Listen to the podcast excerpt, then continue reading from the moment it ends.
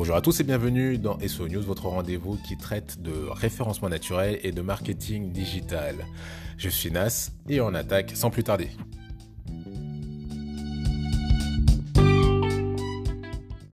Allez, on attaque cet épisode avec une astuce qui nous a été euh, donnée par Google, surtout si vous avez un blog et que vous parlez d'autres produits. Ensuite, on va parler de ChatGPT. Euh, on a plus d'informations par rapport au dernier épisode sur la monétisation donc, euh, de cet outil.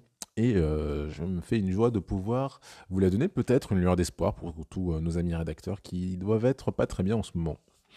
Eh bien, écoutez, on attaque sans plus tarder avec cette astuce donc donnée par, par Google. Alors, concrètement, c'est Alan Kent, donc un des porte-parole de Google, qui a été interpellé par donc euh, euh, une, spécialiste du SEO, Lily Ryan, sur le EAT. Donc concrètement, le EAT, j'en ai parlé déjà, mais pour vous le resituer, c'est euh, les recommandations que nous a fait Google de manière à ce que l'on soit légitime pour être sur pour, pouvoir être référencé donc sur son moteur de recherche, voire même être bien référencé sur son moteur de recherche.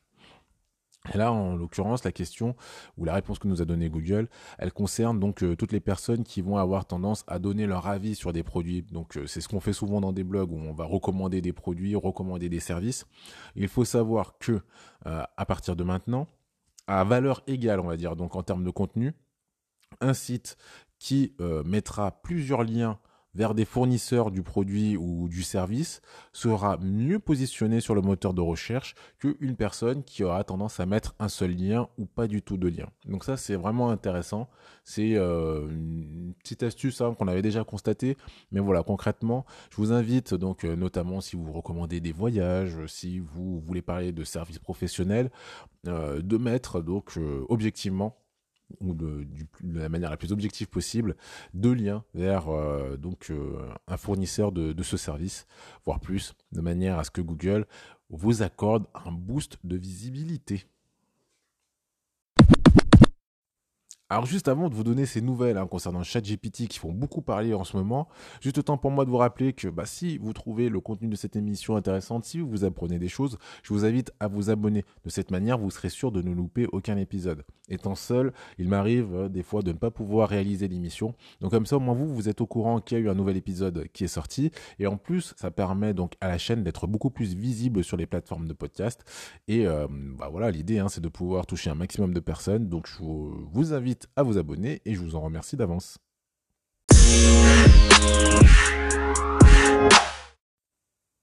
Allez, on enchaîne donc avec euh, ces nouvelles concernant ChatGPT. Donc l'autre fois, je vous disais, bah ça y est, euh, sur, euh, sur Twitter, Sam Altman nous a dit que a priori, ils allaient monétiser ChatGPT. Donc, en gros, il fallait en profiter. On a eu quelques informations un peu complémentaires là-dessus puisque depuis, on a appris qu'il euh, y aurait dans les papiers un chat GPT professionnel.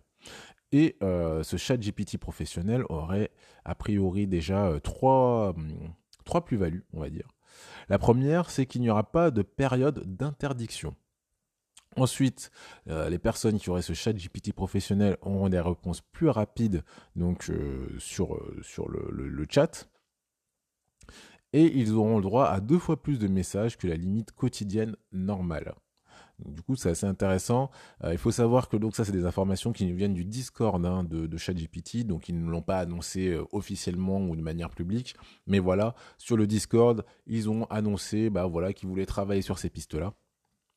Donc, euh, ça laisse penser que bah, bientôt, alors soit il y aura une version gratuite et qu'elle sera très limitée, ou qu'il y aura une version peut-être payante, mais aussi très limitée.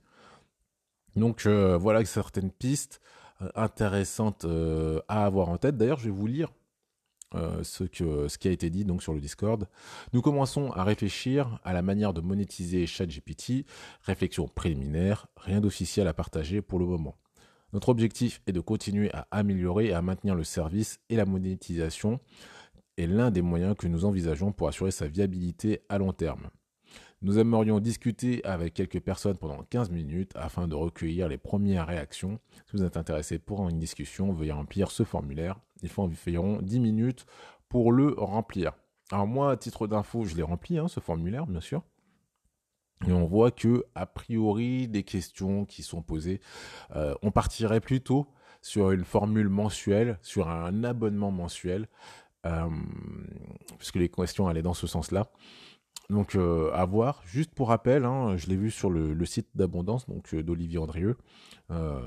ChatGPT investirait à hauteur de 3 millions par mois pour, euh, pour tout ce qui est serveur. Donc forcément, la question de la rentabilité va vite se poser.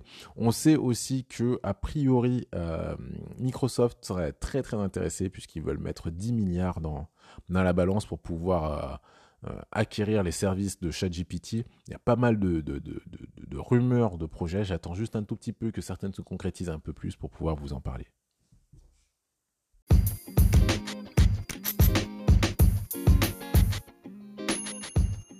Eh bien écoutez, hein, on arrive à la fin de cet épisode.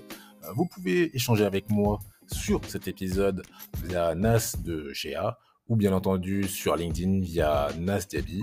Je vous souhaite une excellente journée et je vous dis à très vite.